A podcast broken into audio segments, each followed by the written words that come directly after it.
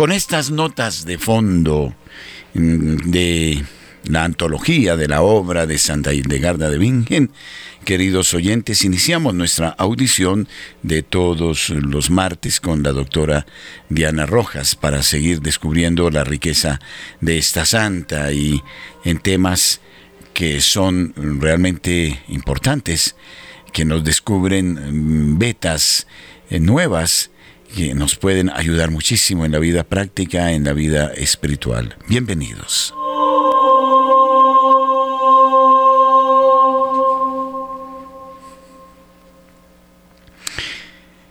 Y con nosotros está ya la doctora Diana desde el departamento de Risaralda.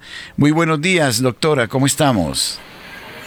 Padre, muy buenos días y a todos los oyentes de Radio María, qué gusto este programa en el día de hoy.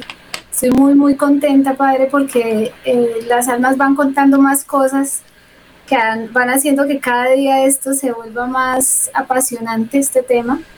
Y, pues mucha más como la, la, luz, la claridad y el saber que podemos ayudar tanto a todas estas almas de nuestras familias y de todas las familias del mundo entero, Padre. Ciertamente creo que mm, eh, el beneficio no solo mira al bien de nuestras familias, de hecho, así es, pero también intensifica nuestra oración, el sentido de una iglesia plena, porque tendemos a hacer una lectura reductiva de la iglesia, ¿no? Mirándola solo desde lo meramente temporal. Resulta que es la iglesia también que sufre y es eh, también la alegría de la iglesia que triunfa, de la, de la iglesia que nos sigue acompañando en el tiempo a pesar de haber abandonado ya esta vida sobre el planeta Tierra. No obstante, ellos están con nosotros y quieren acompañarnos. Es una fuerza absolutamente rica, grandísima, como la vida angelical, que nos es de gran provecho.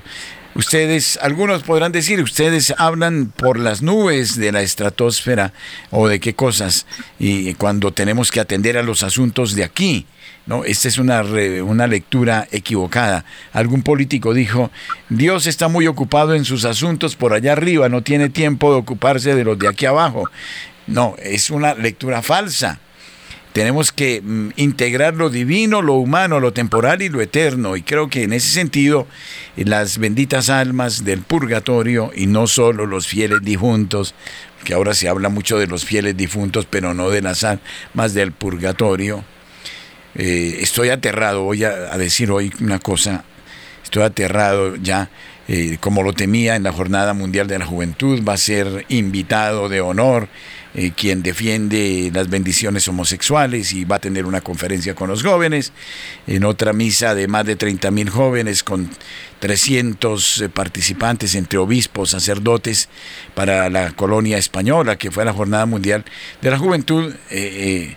la comunión la dieron en eh, tazas desechables donde ponen las papas fritas y las aceitunas, ¿no? Disque para dar ejemplo de humildad y no sé qué, y creo yo que este es un modo mentiroso e hipócrita para desacralizar el misterio de la Eucaristía.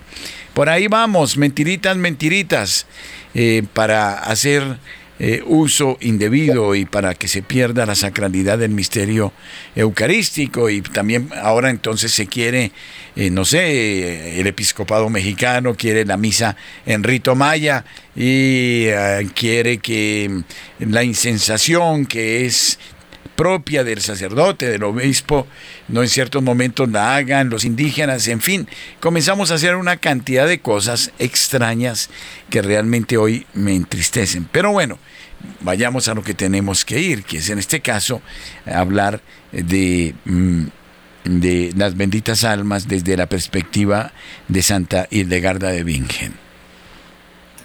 Padre, en ese, en ese sentido, que es de lo que usted está hablando, yo creo que sí sería muy oportuno para el momento que estamos viviendo de la iglesia poder hacer un ejercicio, yo lo propongo así ahorita, pero pues tendríamos que hablarlo para proponérselo a los, a los oyentes, uno, un ejercicio para que podamos orar por los sacerdotes que están en el purgatorio. Yo conozco un sacerdote eh, que él hace oraciones y tiene un libro y, cada sacerdote que le, que le cuentan, él lo, lo, lo, mete en el libro para él hacer las misas por esos sacerdotes del purgatorio. Entonces podríamos hacer como un ejercicio de mm, con los con todos los oyentes en su momento explicándoles cómo lo haríamos con las oraciones, tendríamos que nosotros hacerlo primero y poder empezar a, orar por los sacerdotes de las familias de cada uno de nosotros, porque no sabemos cuántos sacerdotes hay en nuestras familias, aparentemente no hay religiosos, pero en cada familia de nosotros seguramente que hay muchos sacerdotes, obispos, quién sabe cuántas cosas habrán religiosas. Entonces, orar por todos ellos porque son la, la, la iglesia que nos va a ayudar a estos momentos en que lo que usted dice, desacralizándose la, la, la imagen de de la, de la, Eucaristía, de todo lo que se está viviendo, que estamos desacralizando todo.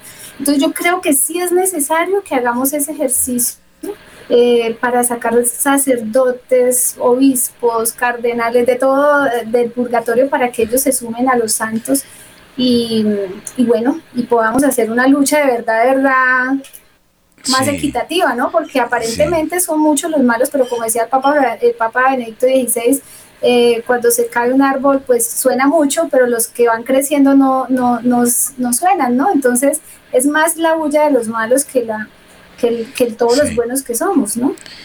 Bueno, yo creo que eh, todos estamos muy expuestos a ir al purgatorio, todos, yo el primero. Pero mm, también me parece algo muy importante lo que está diciendo la doctora, porque es evidente que muchos sacerdotes también eh, pueden estar en esta situación. Yo le confieso una cosa muy curioso lo que dice la doctora, porque me sucede a menudo, y lo digo con la conciencia de mi total pecado y fragilidad, me está sucediendo en la celebración eucarística, en el momento de la plegaria eucarística, me están llegando a mi mente permanentemente figuras de sacerdotes que conocí y que se fueron ya. Y son muchos sacerdotes, desde mis primeros educadores, eh, de los párrocos que he conocido, de los religiosos, eh, de incluso de los señores obispos que ya partieron. Y no sé, es como una figura, es una acción recurrente que me pasa en la celebración eucarística y los voy metiendo con nombres propios, con imagen propia en, el, en la patena, eh, orando por ellos por si están ahí pasando esta realidad, ¿no? Y creo que sí, me parece como providencial que se hable de esto porque efectivamente lo estoy sintiendo de esa manera, ¿no? Con mi total conciencia de mi límite y también de mi pecado, ¿no? Pero es un ejercicio muy lindo porque me viene a la mente estos personajes, pero los determino, el padre tal, el padre cual, a todos, que no se me escape ninguno de los movimientos donde estuve, de las parroquias, de los religiosos. Y, es increíble, van apareciendo nombres que estaban en el absoluto olvido, ¿no? Que ya, ¿no? Y sin embargo allá me llega, ¿no? Que este que murió en estas circunstancias, en la otra circunstancia, que parece extraño, que lo mataron, y todo llega, todo va llegando. Es, esto es algo también como algo, algo muy curioso, ¿no? Muy, muy curioso. Eh, padre, imagínese que eh, yo creo que cuando uno se va haciendo más sensible al tema de las almas, como que ellas saben también, no sé, siento también lo mismo que usted dice, hay como una conexión con ellas y les voy a contar esta historia. Yo quiero contarles hoy dos cosas importantes que me han parecido, pero antes de eso voy a contarles esta historia. Hace un tiempo, por ahí unos cuatro o cinco meses, hicimos un ejercicio de sanación familiar con los pacientes. Había una joven que ella estaba transcribiendo como los audios que escuchaba solamente porque ella no estuvo en el ejercicio, sino que simplemente ella transcribía los audios de lo que nosotros habíamos vivido en el ejercicio y mm, pues ella no estaba pensando en eso, ni no, simplemente transcribía cuando una noche tiene un sueño con el hermano de una amiga de ella de la infancia, que ya no eran amigas, y le dice que por favor ore por él porque él está sufriendo mucho y lo vio como, como, como con harapos y eso. Entonces ella le dice, pero ¿por qué yo tengo que orar por usted? ¿Sí? Y él le dice, mi familia es protestante en este momento y ya no oran por nosotros. O sea, ella él, y él cómo sabía, o sea, cómo él le pide ayuda a ella sabiendo que ella está transcribiendo un ejercicio de almas es increíble eso, solamente con transcribirlo. Ahora cada vez que nosotros oramos por ellas, pues con mayor razón que ellas se van dando cuenta y van necesitando y van pidiéndonos el auxilio, como dice el Padre. Y aquí les voy a contar algo que dice Santa Hildegarda, dice, las almas de quienes están en el número y el recuerdo de la Santa Eternidad, por estas, por estas purificaciones limpian las manchas de sus pecados y pasan al alivio. Es decir, cuando, cuando las almas, nosotros oramos por ellas, pasan a la purificación, es decir, se purifican, ¿cierto? O sea, están, están en la purificación, pero mire lo que dice, mientras que las almas que están en el olvido permanecerán en el olvido sometidas a otros castigos. Qué triste. qué triste, ¿cierto? O sea, quiere decir que ni siquiera empiezan un camino de purificación. Las almas que ni siquiera, que están en el olvido. Y hace poquito tuve un, eh, un ejercicio con una paciente y me di cuenta que ella pues está con los ojitos cerrados, estamos haciendo el perdón, porque todo el tiempo estamos haciendo perdón, y ella ve un lugar como un pozo, como un lago pantanoso, y decía ella, escucho gemidos, pero no veo que nadie se mueva. O sea, el, lago era como quieto, quieto, quieto, y, y decía, y no hay ni una gota de luz.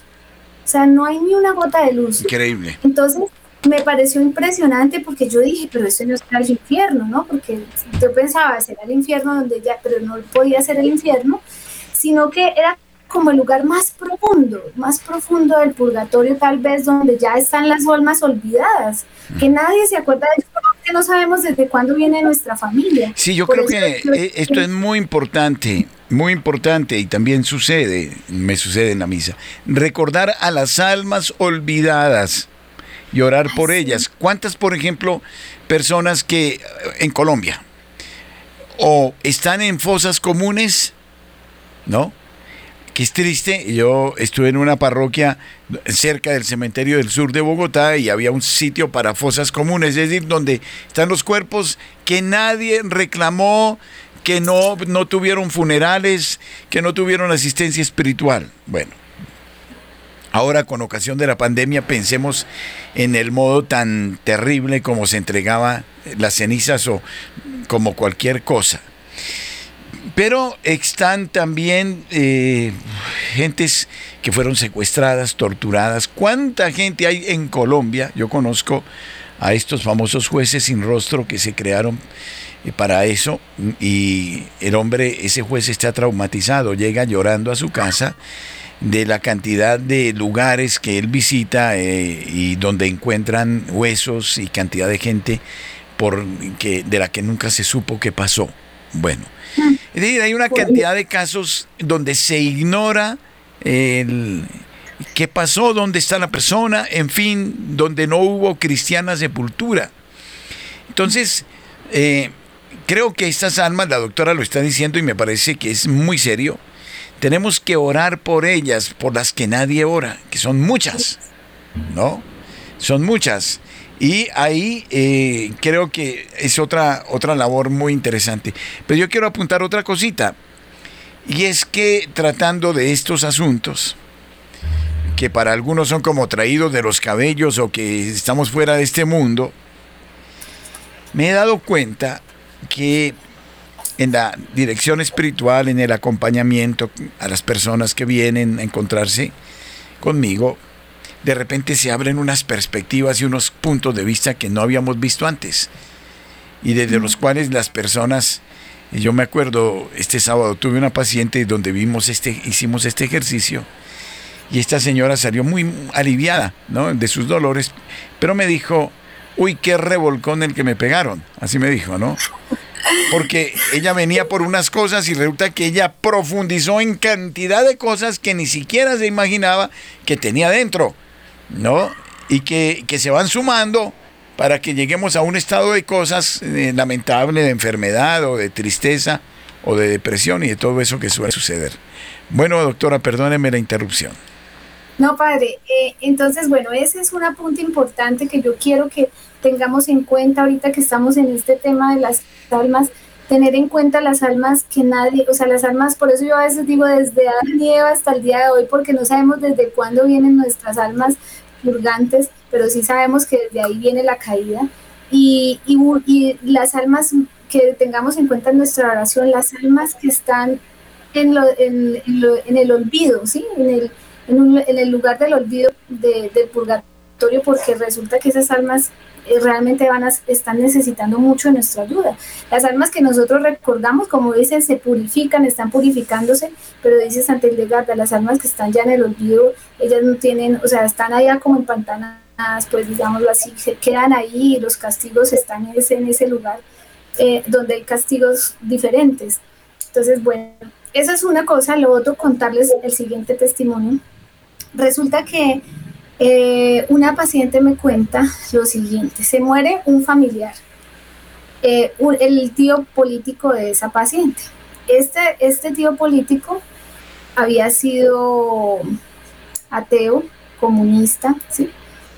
Y ella antes de, él ya venía enfermito, pero eh, ella se da cuenta, ella esa noche piensa, mm, ve que, que, cómo será si se muere, me toca ir al funeral, luego hace una oración por él y dice, Señor, yo te pido por el descanso eterno, eh, estando vivo, eh, por las familias de esta persona que era incrédula, por todos los incrédulos de su familia, bueno, en fin, ella oraba por como teniendo en cuenta a ese, a ese que estaba enfermo, a su tío político. Luego después, al rato, le dicen, es, él murió. Eh, ella empieza a hacer el rosario, el rosario por el alma de esa, de esa persona, pidiéndole al Señor que le tenga en cuenta, pues que no le tenga en cuenta esa impiedad que tuvo, bueno. Y en la noche ya ella siente mucho calor, mucho, muchísimo calor y empieza a sentirse como si estaba en el juicio, padre, o sea, despierta, ella empieza a entender que ella está como si fuese en el juicio de, de ese tío. Y siente que está el tío aquí paradito, o sea, aquí en un lugar, está callado, está en silencio, y ella empieza a decir, Señor, te ruego por el alma, no lo dejes que se pierda, ten en cuenta que él me tuvo en su casa tanto tiempo, fue bueno con sus hijos, o sea, ella como abogando, ¿no? Como abogando por él. Y en uno de esos momentos le llega una imagen diciéndole como algo que él hizo, como recordándole lo que él hizo con ella. Y ella inmediatamente le dice, yo lo perdono, Señor, yo lo perdono por eso que él hizo, pero, no lo, pero que él no se vaya, que no se pierda su alma, le dice ella. Y eh, pasa como una discusión, pues, es decir, de discuten no, sino que simplemente como que el acusador, como decimos, ¿no? El acusador le empieza a decir, pero mire que él hizo esto, él hizo lo otro, él, él no creía en Dios, él tal cosa tal otra. Y ella abogando por él. Bueno, entonces a todo esto sumo este testimonio a otro de otra persona que me lo contó, que me contó que estando ella, había muerto un jefe de ella y ella empieza a hacer oración por él y ella ve cómo él va cayendo como hacia el hacia el infierno, ¿no? Como, como que si fuese cayendo por un túnel y iba como para abajo, para el infierno. Y ella empieza a orar y decirle, Señor, tenle en cuenta tal cosa, ten en cuenta tal otra, ten en cuenta tal otra. Y algo, pues como una acusación que le decía, no, pero eso lo hizo por tal cosa, eso lo hizo por tal otra. O sea, como que no había motivos para, cual, para lo cual él no se fuera pues al, al infierno, ¿no? Hasta que ella llega a un punto en el que dice, pero hizo tal cosa y esa tal cosa paró la bajada de esta persona o esta alma hacia el infierno para y entonces como que se le da la oportunidad, o sea, una sola cosa bien hecha, ¿sí? Con cariño, con amor, porque nosotros podemos hacer muchas cosas, pero Dios conoce nuestro corazón y sabe si es mm. realmente generoso eso que nosotros estamos haciendo. Y si es auténticamente generoso, como dice, podemos llenarnos de muchos motivos para decir esa persona fue muy buena, pero realmente qué hizo de corazón, ¿sí? Y eso que esa persona hizo de corazón, prácticamente, según lo que ella interpretó en el, estando despierta en su oración, fue lo que hizo que parara como su vida hacia, hacia el infierno, digámoslo así, ¿no? Y tercer, tercer testimonio es hay un, testimonio por ahí en internet que habla de la carta del alma condenada. Y pues escuchando ese, ese testimonio que lo han dicho que los sacerdotes lo han aprobado y eso para leerlo y lo han leído los sacerdotes, pues en una partecita habla de una señora, de la señora que estaba, de, que está contando este testimonio, pues que es el alma condenada, y que ella dice que un día el papá estaba en otra habitación, tenían muy mala relación con el papá, la mamá, todos los hermanos, el señor estaba como un excluido pues ahí en su cuarto, y ese día ese señor se muere, pero antes, en el momento en que se estaba muriendo muy seguramente, ella escucha una voz que le dice tres veces, ¿y si tu papá se muriera hoy, qué pasaría?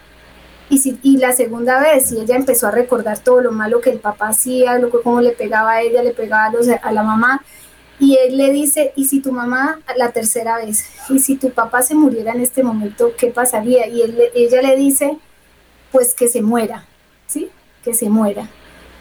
Entonces, el, hombre se muere, al otro día lo encuentran muerto, pero ¿a qué voy con esto? Miren, lo que he pensado de, ayer a hoy que, que, me llegan estas tres como ideas a la mente es, eh, cada vez que nosotros nos acordemos de una persona, puede que nos haya hecho daño y que tengamos todos los motivos para que esa persona, eh, para hablar de esa persona, juzgarla y decir muchas cosas de esa persona pero en ese momento perdonémoslo, porque puede ser el último momento que tenga o la última oportunidad que tenga en su juicio, ¿cierto? Para que esa, esa cosita que necesita para no irse al infierno, ¿sí?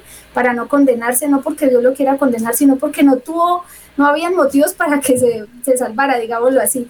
Pero si nosotros, si el Señor nos pone en el corazón a esa persona, puede ser para que nosotros le demos el perdón de eso que también lo está acusando a él en su momento del juicio. Entonces, perdonemos a todo el que se nos ocurra, que nos llegue a la mente el pensamiento, obviamente que hay muchas cosas dolorosas, pero hagámoslo como un ejercicio de perdón, porque si ese momento es el momento de su juicio, pues esa, eso que, eh, que nos está llegando a la mente como, como un juzgamiento, ¿no? Porque eso puede ser un juzgamiento para ese momento de él, pues entonces nosotros digamos no tengan en cuenta eso porque yo lo perdono, ¿sí? Y ya él por lo menos pueda irse sí pueda irse liberando, ¿no, padre? Eh, fíjense ustedes en todo lo que... Padre, no le escucho. Perdón. Se me fue el sonido. Un segundo. No es que tenía cerrado el micrófono. Bueno. Eh, fíjense ustedes cómo en todo esto que hemos venido hablando, es tan poderosa la oración de intercesión, la oración de reparación. Su oración tiene una tal eficacia que puede salvar un alma o muchas almas. Y si habitualmente nos acostumbramos a orar por las benditas almas del purgatorio, ¿cuántas almas podrán ir al cielo? Pero aquí estamos diciendo algo que hay que rescatar dentro de la pastoral misma de la iglesia y es estar muy atentos a la gente que está en estado agónico, moribundo o enfermos, ¿no? Orar por ellos para que nuestra pobre intercesión, que termina siendo gran intercesión a los ojos de Dios, suscite la compasión por esas almas. Miren cuánto nos van a hacer crecer espiritualmente las almas del purgatorio a nosotros. Sí, yo tengo esa persona aquí al frente que me es fastidiosa, que yo quisiera que se fuera. Pero no, esa no debe ser mi lectura. Mi lectura es, es, esa persona tiene familia, tiene antepasados que se fueron, y que por su dureza de corazón, por su estrechez, eh, son así, antipáticos, son ogros, son lo que sea. Comienzo a pedir perdón, perdón, perdón por esos antepasados. Ya ahí también estoy yo perdonando al enemigo. Porque por algo el Señor pide la oración. Dice, ¿qué mérito tenéis si amáis a vuestros amigos? Eso lo hacen hasta los paganos. El mérito es orar por vuestros enemigos. Esa oración que nos pide el Señor, entonces, si es por nuestros enemigos, debe tener un poder extraordinario. Y entonces, si, y si la hacemos desde esta proyección que nos enseña el de las benditas almas, sanándole a él todas, miren todos los efectos saludables, ¿no? Todos esos nodos que se fueron ya, le estamos en la distancia amando, lo estamos salvando, lo estamos desatando, y por lo menos lo estamos calmando. Yo, lo, he visto. Y se calman. No molestan más. Entonces, eso es lo mejor. Entonces, eh, es un proceso también cuando es que es maravilloso. Cuando yo oro por estas benditas almas para el perdón, me estoy sanando yo a mí mismo, porque ya dejo, se me cambia la perspectiva del rencor, del odio, del rechazo, porque del chisme, de todo eso que, bueno, nos asalta, y lo transformo en misericordia, piedad, conmiseración. Y eso te va dando una madurez muy grande, te va dando un cambio también de, perspectiva en el modo de ver tu vida y te aligera la vida, ¿no? Hasta que incluso te lleva a reírte, ¿no? De, las bobadas que a veces te, exigen. Pero yo quiero tocar un tema, doctora, poco eh, más delicado, vamos a ver. Es el tema del aborto. ¿Por qué?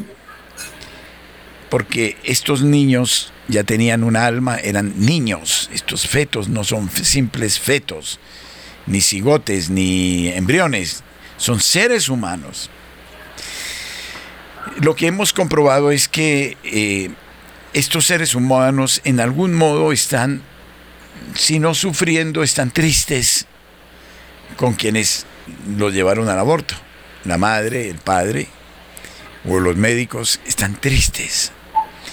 Y esa tristeza también se transmite lógicamente a las personas que han sido víctimas de esta situación, que quedan en depresión, tristeza y todo eso.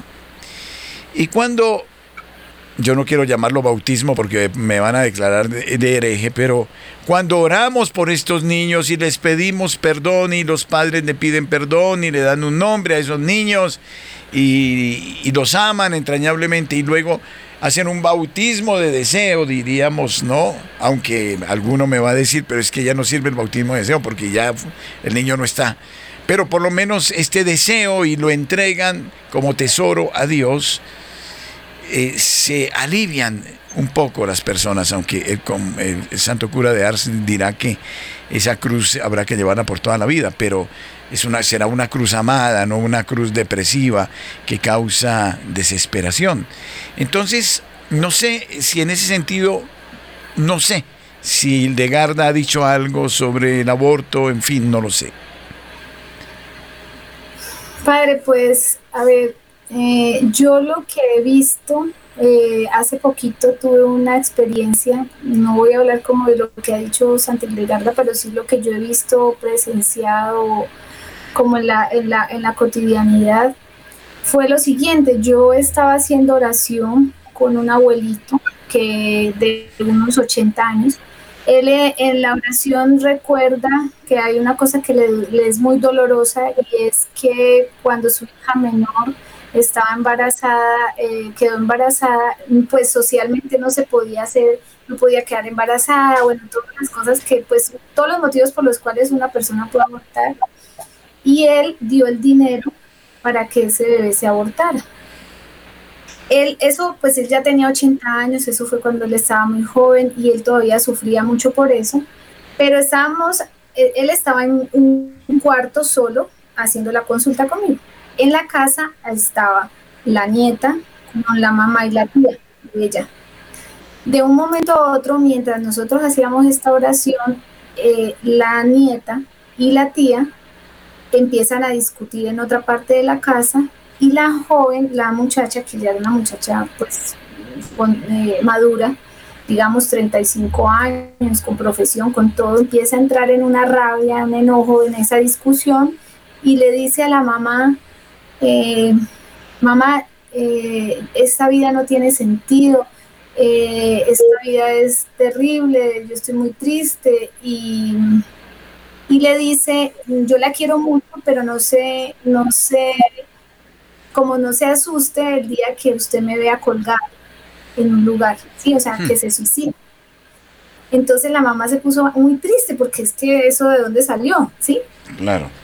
Me cuenta esto, yo entonces asocio abortos con suicidios, ¿sí? En la familia. Es posible, ¿no? Es posible que, que habiendo habido un aborto, eh, después haya un suicidio. ¿Sí? Porque es que es muy curioso que en ese mismo instante pasen esas dos cosas. Si uno hace la lectura, pues mm, yo que ya estoy acostumbrada como a leer esas cosas, pues lo puedo decir, pero pues en otro caso parecería que fuera una cosa que no, no tiene sentido. Ahora, si vemos como la historia de, la, de lo que pasó en la familia, fue que toda la familia se puso en contra de ese bebé, incluso sus mismas hermanas, las mismas hermanas de la muchacha, el papá y la mamá, se pusieron en contra de ese hijo, de ese bebé que iban a hacer. Entonces, claro, la, el choque de, las, de los sobrinos contra los tíos, ¿cierto? Contra los tíos, ¿por qué no me, como, como en reclamo de, de ese niño no nacido, ¿por qué no me, me cuidaron? ¿Por qué ustedes no dijeron nada? ¿Por qué no abogaron por mí? Y la relación de los sobrinos con las tías en, ese, en esa familia es una familia muy chocante, muy, de mucha discordia. Entonces, miren cómo hay cosas que podríamos también analizando, como dice el padre, ya empieza uno a ver las cosas de otra manera, ¿no? Como hay que, todos los actores que hay que poner en, en su sitio, ¿no? Como hay que perdonar tantas cosas para poder que vuelva a tener un orden la vida familiar. Pero ese tema de los, de los abortos puede ser lo que está llevando a tantos, tantos también suicidios en este momento. Es que es una cantidad de suicidios que uno no entiende eh, realmente de dónde, de dónde hay tanta cosa ahorita con los jóvenes, ¿no? Anteriormente se hablaba del limbo, ¿no? Como del lugar donde estos niños no bautizados quedaban en el limbo, ¿no? Y todavía se usa esa expresión, es que no entiendo, estoy en el limbo, decimos nosotros, ¿no? O sea, ah, cuando hablamos del limbo es como un lugar donde no se sabe de desorientación, ni para arriba ni para abajo, algunos consideran que es un lugar de sombras, como que es un lugar, eh, bueno, y se hablaba del limbo, aunque esto no mm, procede ahora en el lenguaje desde el punto de vista dogmático, teológico, no obstante, mm, hay un trasfondo en esto, y es que, que estas personas tienen un alma, son personas ya, desde el primer momento de la concepción, esto es lo que debemos considerar atentamente, son personas, y como tales, deben considerarse aún después de la muerte.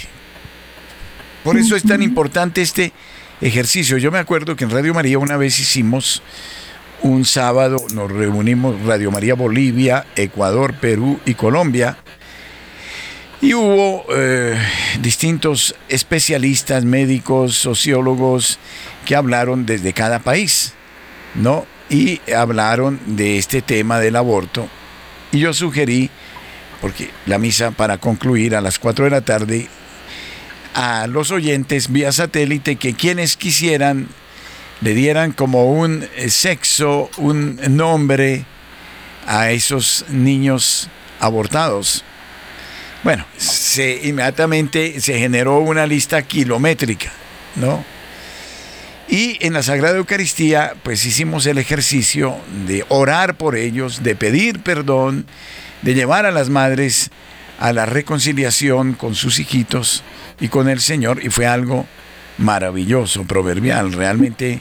Incluso me están pidiendo que se repita esto porque eh, no solo debemos pensar en el niño que se abortó, que de suyo eh, pues eh, ha sufrido muchísimo, pero sí hay que pensar también en la cantidad de madres que están sufriendo, porque eso, a ver, que se crea, no se crea en Dios, ahí queda una huella, ¿no es cierto, doctora? Claro. Padre, incluso imagínense que cuando ah, yo hago también ese ejercicio con, pues, con las personas eh, mm, que ah, pues están en la consulta, el de hacer lo del bautismo de deseo de los niños no nacidos de la familia, ¿no? Y después hago eh, el requiem por las almas de los padres y madres que murieron sin haberse perdonado, porque muchos quedan sin perdonarse a sí mismos por haber cometido, o sea, cuando ya se comete, digamos, e, ese pecado, pues queda, queda como el dolor que no se, que no se resuelve tal vez en toda la vida y mueren con ese dolor de esa culpa, ¿no? esa dureza de corazón con ellos mismos. Y es muy sanador también para las personas, para el, para el paciente, sentir ese, ese, esa alma, o sea, pedir por esas almas que murieron sin haberse perdonado, ni haber perdonado también a los que los enfermeros, los médicos, o sea, es que aquí hay que perdonar a una cantidad de personas que estaban involucradas, el, el que le dio el mal consejo, o el que no lo apoyó, o los que le hicieron el feo pues al, al bebé, es decir, todo lo que haya que perdonar hay que perdonarlo porque eso ayuda a que no se repita esa historia familiar tan dolorosa, ¿no? Sí. Y por otro lado, voy a tocar otro tema que es, diríamos, bastante eh, delicado, bastante sensible. Cuando el Papa Pablo VI redactó la encíclica Humane Vitae en el año 68, 1968, fue una encíclica muy controvertida y muy atacada incluso por amplios sectores de la teología, incluso hasta Bernard Haring, que era el tradicional de la moral cristiana, como que, no digo que se escandalizó, pero punto, puso muchos puntos suspensivos. Pero esa encíclica tenía, pues, eh, eh, hablaba de los métodos anticonceptivos y del rechazo de la iglesia hacia esos métodos y hablaba de las funciones fundamentales de la vida conyugal, que era la, educación de la prole, la, la unión en orden a la vida, en fin, cuando hablaba de los métodos artificiales, todo eso, suscitó un amplio, un debate inmenso y todavía lo sigue suscitando. Pero con el paso del tiempo el Papa demostró que tenía total razón en esto. Hablemos, por ejemplo, un momento, y pareciera que nos saliéramos del tema, pero creo que no, de la píldora del día después, de la píldora anticonceptiva que se ha propagado de una manera increíble con todo esto de profamilia y como algo normalísimo. Como ha sucedido en la parte farmacéutica, siempre este tipo de cosas eh, termina siendo hipócrita, un engaño, porque no se le dice al paciente de las contraindicaciones de todo lo que hay y de las consecuencias que eso ha traído desde el punto de vista de cáncer de cuello de útero, de mama, de muchas cosas. Bueno, está la doctora para hablar quizá de ese tema. Pero a ver, este es un problema, a ver, voy a explicarlo como con delicadeza, pero con decisión. Que se presentó y se sigue presentando con esto de la píldora en las clases más bajas, en la clase media, baja, media, media, media alta, en la clase alta, y que se queda como un dolor callado, ¿no? Eh, legrados, cosas de esas, bueno y otras cosas que de repente aparecen inesperadamente en la madre, bueno, dentro de la casa. Y como hay un tabú sexual y todas estas cosas, entonces la madre lo calla, lo calla, lo calla, lo sufre, lo sufre, lo sufre, lo calla hay como una cierta complicidad a la hora de un diagnóstico clínico porque entonces el médico lo toma como algo normal pero anormal a, su vez. O quiero decir, las consecuencias, los efectos están ahí pero seguimos con el cuento. Bueno, algo así ha pasado.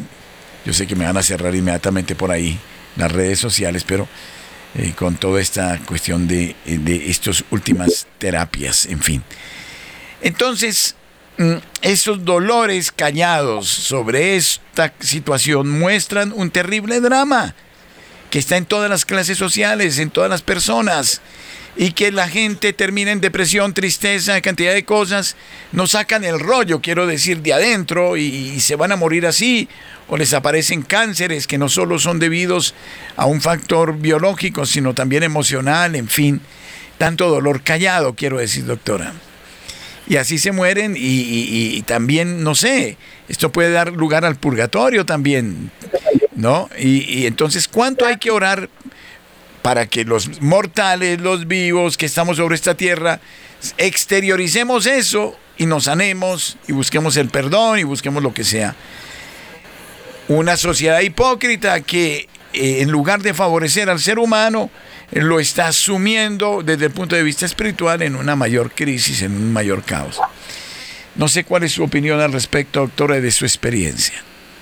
Padre, qué pena, estaba buscando acá justamente lo que dice Santa Hildegarda con respecto a este tema, porque ella dice penas de purificación de las almas de los que han extinguido la vida humana que germina en ellos y han matado a los niños ya nacidos y razón del castigo. Y dice así, dice, em, y vi un fuego intensísimo que ardía cerca de un pozo de agua cristalina. Algunas almas quemadas por este fuego tenían gusanos ceñidos alrededor de su ombligo como cinturones. Otras, sin embargo, aspiraron un poco de fuego y luego lo expiraron, como hace un hombre cuando toma aliento y luego de nuevo lo emite. Luego los espíritus malignos arrojaron sobre ellos con violencia piedras incandescentes. Todas estas almas tenían que mirar en el agua del pozo mencionado sus propios tormentos como en un espejo y por consiguiente sufrían una aflicción todavía mayor. Estas eran las almas de aquellos que mientras habían estado vivos habían extinguido la vida humana que germinaba en ellos y habían matado a los niños ya nacidos. Las almas de los que destruyeron en sí la vida apenas concebida ardían por esta culpa en el fuego y llevaban el cinturón de gusanos debido a su acción inhumana. Las almas de los que habían matado a su propia prole fueron castigadas por su maldad en este fuego y debido a aquel despiadado asesinato inspiraban el fuego y lo vomitaban de nuevo. Y sufrieron los golpes de las piedras ardientes lanzadas por los espíritus malignos por la dureza de ánimo que demostraron al hacer esto. Además, ya que no se preocuparon de considerar lo que hicieron, vieron reflejado en el agua los tormentos que padecían, no por consuelo, sino para tener mayor sufrimiento. Entonces miren cómo eh, como dice, es cierto, Santa Hildegarda, de que es, esas son las penas que viven las almas que hicieron estas cosas. Entonces, lo que dice el Padre, cómo nosotros, mm, Dios nos está dando la oportunidad de que estando vivos podamos ayudar a todas estas almas también que hicieron estas, como estos, estas, vieron estas, estos actos, pero a la vez mire todo lo que hay que perdonar. Hay que perdonar a los papás, hay que perdonar a los, a los que nos llevaron al aborto, al novio, bueno, a los amigos que le dieron el mal consejo. O sea, hacer ese ejercicio de perdón, ¿sí? De perdón hacia esas personas, porque para ellos también va a ser eso en el juicio, ¿no? Ellos también van a tener, esto se le aplica para su juicio también, porque es una consecuencia de lo que ellos hicieron. Entonces, vamos a exonerar también a muchas personas mm, para su juicio de todas estas cosas y lo hacemos desde ya, desde perdonando todos estos actos y a todas las personas a los que hicieron políticas para esto, o sea, todos los políticos que tuvieron que ver con esto, que han tenido que ver con las políticas del aborto, a todas estas políticas grandes, macro, que, que, son obviamente que son del mal, porque de dónde va a provenir esto si no es del mismo demonio. Incluso cuando habla de la ira, en la ira, porque esto está dentro, dentro del vicio de la ira, eh, dice la ira, los espíritus. Miren, miren lo que dice el espíritu de la ira, que es una cosa increíble. Dice así, eh, la cólera dice, vi luego otros espíritus en la muchedumbre que mencioné antes que gritaban así contra el ejército de Dios. ¿Qué poder tenéis contra nosotros? Ninguno y con gran furor miraron a las mujeres diciendo, estas están disponibles para la propagación de la vida en el mundo. Como la tierra está dispuesta a que le echen semillas, a que le echen semillas, apresurémonos a corromperlas antes de que engendren quien pueda combatirnos. ¿Sí ven cómo el demonio de la ira está detrás de la mujer también? Está detrás de, de todas las mujeres, porque saben que de ahí pueden salir todas las personas que, que van a combatirlos, que son también los mismos sacerdotes y, y, todas las buenas obras que hagamos los, las personas buenas, ¿no? O sea, las personas pues no buenas, pero sí las que queremos ser buenas. Entonces, tenemos que entender que esto es una batalla espiritual, que la mujer tiene que irse, ir recobrando también el, el poder decir, no nos, no nos cansemos de decirle a nuestros hijos que la pureza es posible y es necesaria, porque a veces el mundo nos está diciendo y pareciera que eso es lo normal, ¿no? Ser impuro, o sea, tener relaciones sexuales antes de casarse, eh, la, prostitución, la pornografía, todo eso es lo, es lo normal, eso es lo normal que estamos pero nosotros tenemos no cansarnos de decirle a nuestros hijos que hay que luchar por la pureza y que hay que cuidarla y hay que cuidar todos los sentidos para poder que esa pureza, pues al final va a dar un fruto, un fruto grande en la vida de esa persona y la vida de sus hijos. Entonces, mm, tenemos que volver a rescatar todo este lenguaje, no darnos miedo a decirle a nuestros hijos y a todos los niños que nos encontremos que hay que ser, que hay que luchar por esa pureza, ¿no? Sí, existen tantos elementos eh, en, ese, en ese sentido. Voy a suplicar a Camilo que me deje por ahí eh, los WhatsApp que han llegado en columna Y a los oyentes que nos deseen llamar, ya abrimos nuestro teléfono 746-0091 eh, para que establezcan contacto con nosotros. 601-746-0091. Porque creo que estos son temas candentes. Eh, es, es en ese sentido, sí, algo me iba a agregar la doctora. Sí, Padre, quiero, quiero invitar de todas maneras nuevamente a, todos los oyentes de Radio María que vamos a hacer un retiro por Radio María, de Radio María en Palmira, eh, para hablar de estos temas eh, el 26 de agosto de 2 a 6 de la tarde. Entonces, eh, quiero como compartirles que pueden hablar pues como o a llamar a, a Radio María Palmira para que sepan exactamente cómo cómo va todo esto y que nos podamos unir ese día para, para orar un poco acerca de todos estos temas de que nos van a hacer mucho bien. bueno, aquí tengo muchísimos oyentes. Buenos días. Vamos a ver. Buenos, días. buenos días. Sí, mucho gusto. ¿Con eh, Con Berta Cecilia desde Cali. Bienvenida, Berta Cecilia.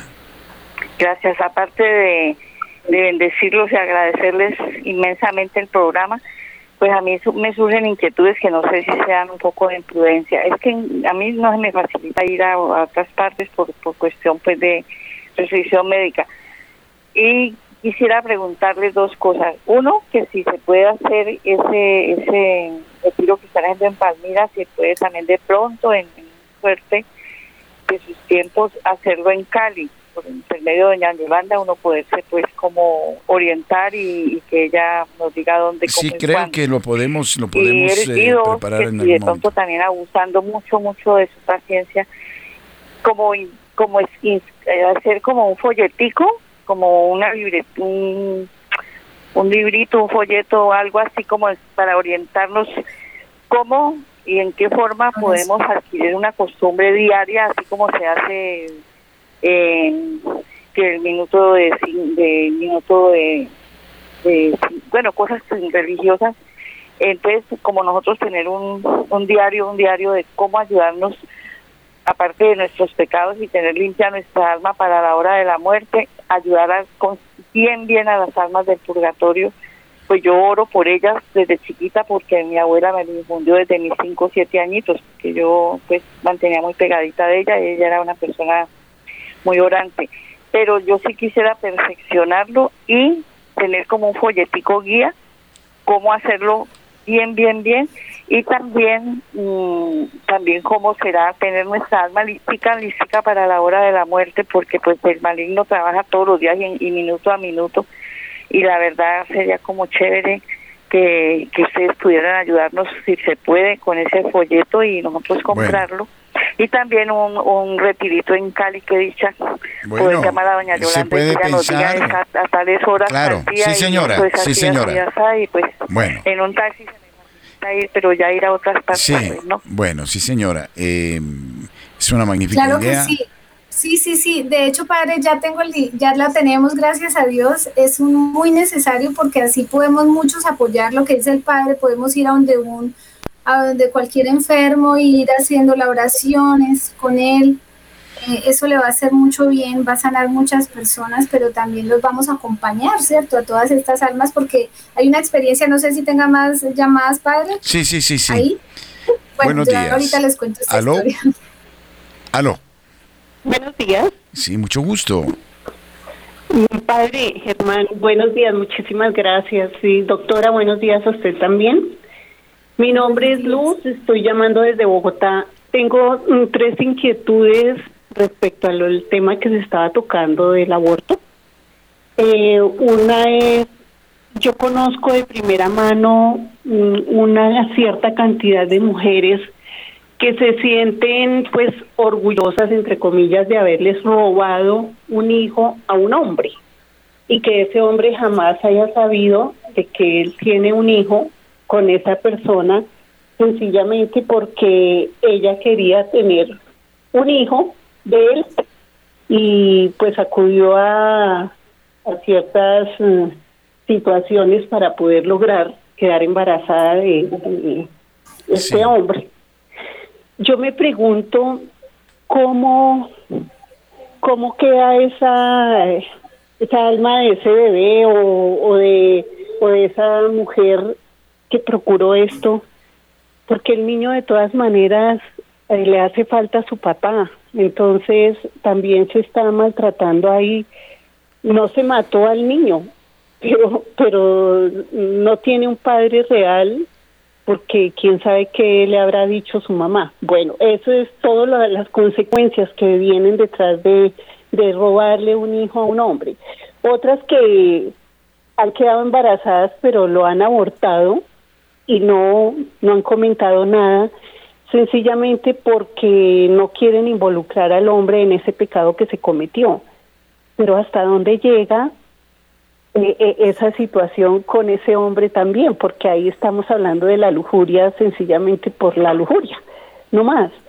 Entonces, ese es otro cuestionamiento que tengo. Además, otras que, que sí, que lo han hecho, que han, han tenido sus hijos, pero pues eh, que pasaron los años, eso me lo comentó un señor hace muy poco, que lo, lo, llamó una mujer ya como de 33 años y le dijo, fulanito de tal, eh, hablas con su tanita, yo soy hija tuya porque mi mamá me lo confesó hace poco.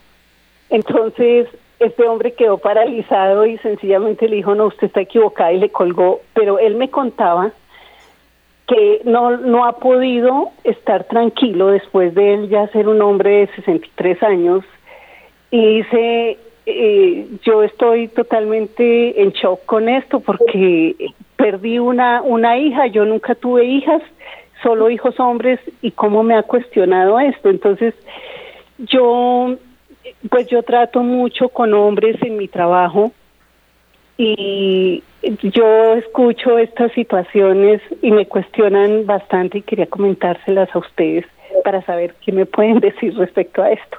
Bueno, Gracias, eh, padre Germán.